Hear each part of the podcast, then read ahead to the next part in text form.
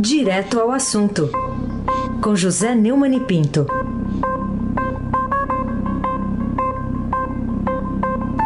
Neumani, bom dia. Bom dia, Raíssen Abac, o craque. Bom dia, Carolina Colim, tintim por tintim. Bom dia. Bom dia, Almirante Nelson.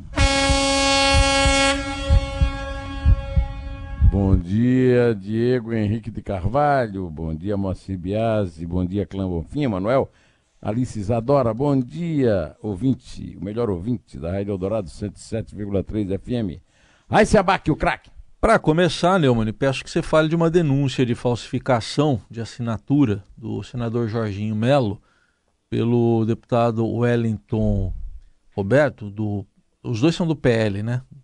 Ex-deputado do, do ex-deputado condenado na Lava Jato, Waldemar Costa Neto, isso num documento que deu apoio àquele aumento do fundo eleitoral para o ano que vem, que o governo queria em 2 bi, mas que deve ir para 3 bi e 800, né, Mani? É. é um escândalo dentro do escândalo dentro do escândalo. O governo ter previsto um fundo é, de 2 bilhões para uma eleição municipal já é um escândalo. Né? Pois bem, o primeiro Cacá Leão, que foi o primeiro relator da lei do orçamento, depois o deputado Domingos Neto, do PSD do Ceará, uh, foram aumentando até chegar a 3 bilhões e 800 milhões de reais, praticamente o dobro, em outro escândalo. Aí o pessoal do antagonista, o Cláudio Dantas, no momento antagonista, denunciou que o senador Jorginho Melo, do PL de Santa Catarina, não assinou e apareceu a assinatura dele lá. Aí eles mandaram lá um repórter conversar lá e pesquisar, descobriram que Wellington Roberto, deputado do PL lá da Paraíba, é, é, assumiu que assinou não apenas a, a, a, falsificação da assinatura do Jorginho Melo, como também a do presidente do partido, o Valdemar Costa Neto, que, como você disse, está condenado, não pode cumprir, é, não pode ter mandato, está cumprindo pena em, em domiciliar, né? E o Elton Aguiar não teve, não teve, não sabia que, ele, que o Jorginho, o Jorginho avisou que não assinou porque é contra. Né? Não sabia que ele era contra. Acha, acho que não fiz nada demais. Se ele acha que eu fiz, é problema dele. Não estou me afastando hora nenhuma da responsabilidade de ter assinado. É realmente é, um caso de cinismo elevado a todos os, a todas as potências, né? É, e que é completado pelo o Domingos Neto, que é, usou o documento fraudado para justificar a ampliação do fundo eleitoral e disse que não viu nada demais. 2 bilhões já era dinheiro demais. 2 bilhões já era um absurdo. Agora vem um falsário cometendo falsidade ideológica. E se isso não for é, motivo para votar novamente essa questão desse fundo é, rebaixando para um qualquer qualquer quantia que for, já é um absurdo. Agora, ah, ainda tem mais outro escândalo que eu esqueci, é que foram é, sacados, é, não tem como compor essa quantia toda e sacaram dinheiro da saúde e da educação. Meu Deus do céu, que vexame! Carolina Ercolim, tintim por tintim. Queria ouvir sua opinião, Neumani, sobre uma entrevista aqui do Vitor Laus, né, o presidente do TRF4. É, ele conversou com o repórter aqui do Estadão, Luiz Macluf de Carvalho, e disse: Nunca ouvi meu cliente é inocente. Queria saber o que, que você achou dessa fala dele da entrevista, de uma maneira em geral. É, essa entrevista do, do presidente do STF é bastante lúcida, bastante lógica, bastante clara, e é verdade. Se ele está dizendo isso, é verdade. Porque nós também nunca, é, apesar de termos ouvido em várias vezes que o Lula é inocente, nunca ninguém apresentou nada de concreto para provar isso. Né? E, e aí, na entrevista, o Vitor Luiz dos Santos Lau disse ao grande repórter Luiz Manluf de Carvalho, velho amigo meu e jornalista de primeira linha, que em cinco anos, como integrante da oitava turma, julgando decisões da primeira instância da Operação Lava Jato, nunca ouviu um advogado fazer uma defesa de conteúdo material, ou seja, de mérito, dos clientes condenados na primeira instância pelo juiz Sérgio Moro, entre eles o, ex-presidente Luiz Inácio Lula da Silva. Disse ele: Nunca um advogado disse: meu cliente é inocente, meu cliente não tem nada a ver com isso. Não há prova nesse processo. Diz pra gente, né? Mas lá na conversa, tete a tete, TTT lá com o juiz, não diz, né? O que eu fiquei ouvindo durante cinco anos foi: há uma nulidade, porque o documento é preto. É, devia ser verde. Aquele portão não abriu, mas devia ter aberto. Ah, porque o juiz espirrou em vez de tossir. Ah, porque o promotor falou muito alto, meu cliente ficou com medo. O, o Estadão perguntou se ele não estava exagerando, já que diversos advogados efetivamente questionaram o mérito, mas ele repetiu: nunca ouvi uma defesa de conteúdo material. E nós, como juízes, não podemos idealizar a forma e sacrificar o conteúdo. A verdade é essa. É isso aí. É, não há nem o que comentar, né? A verdade é essa. Aí se abaque o craque. Bom, outro assunto, Neumann, que a gente queria trazer para você comentar também, esse destaque que está hoje na Folha de São Paulo, de expectativa econômica melhor e reprovação a Bolsonaro para de subir, tem a ver com a última pesquisa do Datafolha. É, uma coisa justifica a outra aí, essa, esse link entre essas duas informações?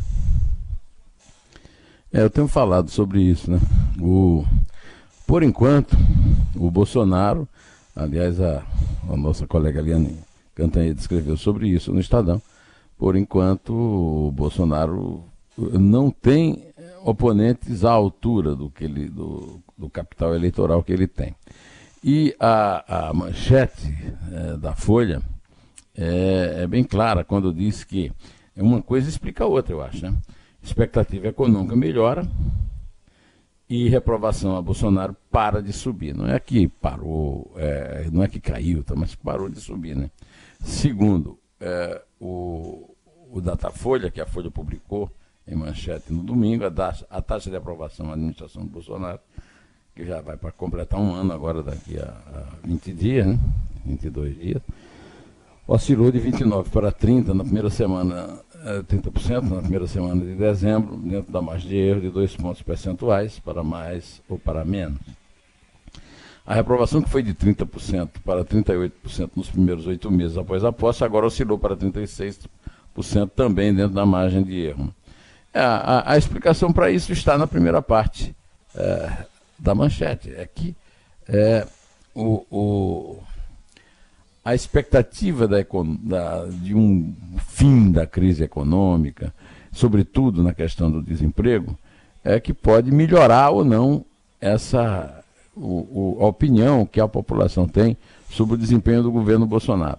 Todas essas polêmicas em torno de, da floresta amazônica tal, tudo isso é abordado na, entrevista, na pesquisa, mas nada disso influi pesadamente. O que influi é o bolso é, é o bolso. Na a semana passada nós encerramos a semana comentando melhores essas melhores expectativas e se completou com essa. A verdade é que o Lula no momento não é páreo para o Bolsonaro, mesmo que seja liberado é, de responder pela, pelo fato de ser ficha suja. E não há também no cenário, por exemplo, os números dos, dos capitais eleitorais do membro, dos dos chefões da esquerda são ridículos, né? mesmo comparados com o do Lula, que está é, muito preocupante para o PT o desempenho do Lula no seu encontro com a multidão que está sendo evitado. Né? É, Carolina Ercolim. Tim, Eu... tim, tim, por tim, tim. Tem uma outra dúvida em relação a um personagem do judiciário, Neumann. É, tem uma reportagem do Estadão cujo título é Ministro que prendeu o juiz evita a fama de herói, né? Que é o perfil do ministro do Superior Tribunal de Justiça, Og Fernandes, relator da Operação Faroeste, que devasta o judiciário corrupto lá de, da Bahia, especialmente. Queria saber qual que é a sua opinião a respeito dessa reportagem. Muito boa, muito bom o perfil do Geraldo Og Fernandes, de 68 anos, portanto, da minha idade, um dos 33 ministros do Superior Tribunal de Justiça, é, que eh, disse eh, para o, o, repórter do Estadão que dava muito valor ao fato dele andar na rua sem ser reconhecido. É, mas agora, depois dessas ações de grande interesse público e repercussão no meio político, que entraram no fluxo cotidiano dos gabinetes dele, no STJ e no Tribunal Superior Eleitoral, onde ele acumula a função de corredor-geral, é, é, vai alterar isso. Né? O, o problema todo é o seguinte: é como o Senado, controlado pelo Davi Alcolumbre, que derrotou numa eleição fraudulenta Renan Calheiros, mas faz todo o jogo do senador alagoano, é, não toma providências nem de impeachment de ministros do Supremo, nem de é, autorizar a CPI Lava-Toga, né? É, o Senado não toma as providências, então a própria justiça, o lado bom da justiça, o lado são da justiça, está cuidando disso. E o Geraldo Og Fernandes, é, pernambucano, mas está na, na, no Superior Tribunal de Justiça, é, mandou prender juízes num escândalo de meio bilhão de reais de grilagem de terra no oeste da Bahia, que é a Operação Faroeste. Eu já tenho comentado aqui ah, o desempenho desse juiz, tenho elogiado, né? É, ele, o, o repórter registra, inclusive, que tem escrito uma, uma, uma, paródia do Caetano, onde queres Lebron, sou Pernambuco, que o ministro substituiu a espada pela peixeira. É isso aí. É um homem simples e é um homem reto. E a justiça está cobrando da própria justiça o que o Senado não tem moral para cobrar. Aí sem abaque, o craque. Neumann, ontem uh, ocorreram alguns protestos aí em vários pontos do país, mais uma vez contra aquela jurisprudência do Supremo que proíbe a prisão de condenados em segunda instância. E aí, que influência que essas manifestações poderão ter? É, segundo o registro dos jornais, eu não fui a Paulista, mas é, foi um, um número menor do que os das últimas manifestações é, de pessoas. Eu continuo aqui reclamando, e reclamando muito, do fato da Polícia Federal ter deixado de cumprir o seu dever de dar o cálculo da multidão, tecnicamente, para evitar você ficar, você que é do público, você que não faz parte da manifestação, mas que tem interesse em saber é, quais, qual é o sucesso dela, né? Saber quantas pessoas realmente foram à rua. Então estou aproveitando a notícia para reclamar da, da, da, da, falha da polícia. As polícias militares do Estado deveriam fornecer esse número. Né? Ou, de qualquer maneira, sabe-se que aqui em São Paulo é, a, a, o pessoal convocado pela, nas ruas, vem para a rua e o Movimento Brasil Livre, além de outras organizações menores, esse pessoal ocupou um trecho entre o Museu de Arte e a Federação das Indústrias de São Paulo. Né? É, não é uma multidão desprezível, por exemplo, é muito maior do que as multidões que o Lula respondeu, é, reuniu ultimamente, mas de fato é, não é um, uma coisa que vá abalar as convicções da turma lá do Supremo. Né? É, de qualquer maneira, é, presente na manifestação, o senador Magé Olímpio, do PSL de São Paulo, passou pelo carro de som nas ruas, mas não criticou Joyce Pascovitch, de quem é Joyce, desculpe, Joyce Asselman, de quem é aliado, ele se colocou contra a formação de um novo partido, em entrevista ao repórter do Estadão e colunista da Rádio Eldorado, Pedro Venceslau. Vamos ouvir o que disse o Major Olímpio, por favor, Mirante. Continuo votando e apoiando o presidente Bolsonaro, mas eu quebrei o pau pro filho dele, Flávio, porque não queria que eu assinasse lava-drogas. Ele é o vice-presidente do partido, como é que eu vou pra lá? E o presidente entende isso, não tem caminho para mim lá. Essa situação dele deixar o partido, o partido que era 100% dele, para ir para essa aventura, para mim essa aliança não sai até abril mesmo, e depois vai ser o Titanic. Tomara Deus que o presidente reflita e volte para o PSL. Eu acho que isso não vai acontecer. Bom, é, não sei se a profecia dele vai. Qual das, das duas vai, vai, vai assumir? A do Titanic e a do, da volta. Acho que é mais fácil o, partido do Bolsonaro virar um Titanic do que o Bolsonaro voltar para o PSL. De qualquer maneira, Carolina Ercolim, tintim por tintim. Queria repercutir contigo ainda uma, um avanço tecnológico do Brasil que está fazendo bater recordes de exportação agrícola. Tem uma reportagem do Estadão que trata dessa produtividade crescendo, vendas também exterior, devendo chegar aos 200 milhões de toneladas. Queria um panorama sobre o aspecto econômico do Brasil com esse recorte, Neumann. O Caderno de Economia do Estadão fez uma boa matéria sobre isso, né? Eles é, fizeram uma espécie de depoimento pessoal do produtor rural Frederico Wolters, como um símbolo disso, um descendente de holandeses que deixaram a Europa e se aventuraram na lavoura no Brasil, é, que mostrou a sua, o seu, a sua produção de milho né, em Tararé, no sudeste de São Paulo, é, e faz parte de um grande conjunto que a cada ano mostra que o agronegócio se consolida como um dos principais pilares da economia brasileira. Eu acho que é o principal, como sempre, eu sempre digo aqui, que é, é uma galinha dos ovos de ouro do Brasil e que salva o Brasil do afundamento total da grande crise provocada pelo desastre das desadministrações de Lula e de Dilma Rousseff e completada pelo Temer. É, o setor do agronegócio tem muita pesquisa, muita tecnologia, muita produtividade, muita competência. Né? A safra de 2008 e 2009, a produção brasileira foi de 135 milhões de toneladas de grãos é, para uma área plantada de 42,79 milhões de hectares. Na safra de 2018 a 2019, a área plantada foi subiu 16,3% para 49,7 milhões de hectares, enquanto a produção teve um salto muito maior, de 78% para mais de 240 milhões de toneladas. Eu torço muito, muito para que essa, eh, esse sucesso continue e o Brasil não afunde de vez. É Raíssa Abac, o craque.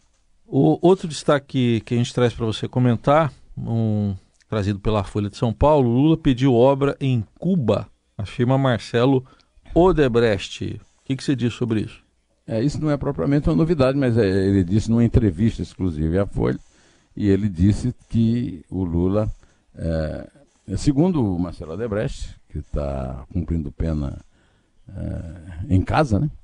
Em todos os países nós íamos por iniciativa própria, conquistávamos o projeto e buscávamos a exportação de bens e serviços. Em Cuba, houve o interesse do Brasil de ajudar a desenvolver alguns projetos.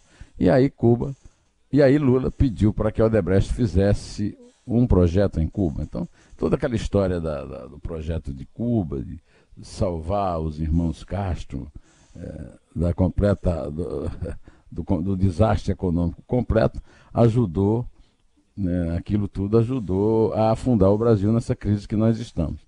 A, a entrevista é, é tem a leitura recomendável exatamente por contar os detalhes disso que são é, esses detalhes é, que evitam né, que os advogados, segundo Vitor Laus, digam que o Lula é, não, que não há provas. Eles dizem isso para o público aqui, né? Para a patuleia, que somos nós. Agora, para o presidente do Tribunal Regional Federal, segundo o próprio presidente, eles nunca disseram. Né? Bom, é, é, Carolina Ercolim, tintim por tintim. Falar também sobre esportes, né, Mani? Falar sobre o resultado do Brasileirão, que teve o Cruzeiro perdendo, caindo e um jogo acabando em violência, né? Um registro, inclusive, da primeira página aqui do Estadão. Queria o seu balanço sobre, enfim, é, esse, esse jogo que foi marcado por muita confusão e agressão. Eu não assisti esse jogo porque eu estava assistindo o Flamengo dormir em Santos, na Vila Belmiro. O Flamengo passou a noite inteira sem dormir, eu acho, e depois foram dormir é, dentro de campo, de chuteira e calção e, e, e, camiseta. Terminaram perdendo por 4 a 0. Em relação ao jogo é, do Mineirão, que eu não assisti, mas depois acompanhei todo o, toda a cobertura de tudo que aconteceu lá, já tinha tido uma prévia aqui em São Paulo no jogo do Palmeiras com o Flamengo, quando a CBF cometeu a suprema estupidez é, eu já acho que é estúpido fazer é, jogo de torcida única em clássicos regionais. Não tem sentido nenhum. O futebol é uma disputa. O futebol é um esporte em que há uma disputa. E essa disputa tem torcidas. E as torcidas é, têm todo o direito de virem ver seu time jogar. É, nem sempre os estádios contêm a possibilidade de um, um público que realmente atenda a, toda, a todas as torcidas. Mas o que for possível fazer deve ser feito. Fazer um jogo de torcida única é uma negação do futebol, eh, é uma estupidez do ponto de vista eh, da autoridade pública, quer a autoridade pública, ou seja, o Ministério Público, a Polícia Militar, reconhece a própria incompetência de fazer uma segurança num jogo de futebol, o que é um absurdo, o que é uma prova de incompetência do governador do Estado, do secretário de Segurança, do comandante da PM, do Ministério Público Federal, do Ministério Público Estadual em São Paulo. Agora, é, no caso, foi estendido para Minas. Eu não entendi já do Palmeiras porque tinha palmeirense no Maracanã. E agora, não posso entender a do Cruzeiro, porque tinha cruzeirense no jogo do primeiro turno uh, no campo do Palmeiras. Então, uh, não tem o menor sentido fazer isso, até pela questão da reciprocidade que atinge a, o, o, a própria noção do campeonato. Né? O campeonato é feito em dois turnos, joga um na casa de um, outro na casa do outro.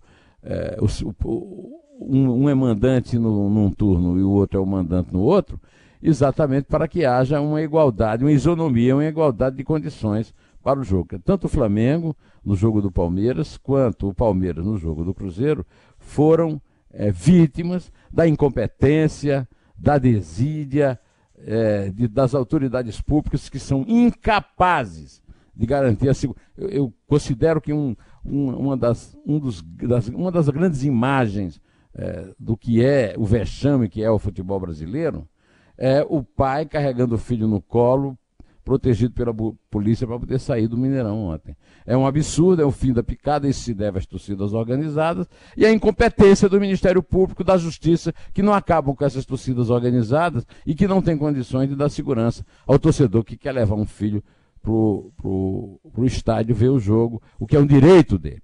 Pode ser até que ele tenha cometido uma irresponsabilidade, mas é um direito dele.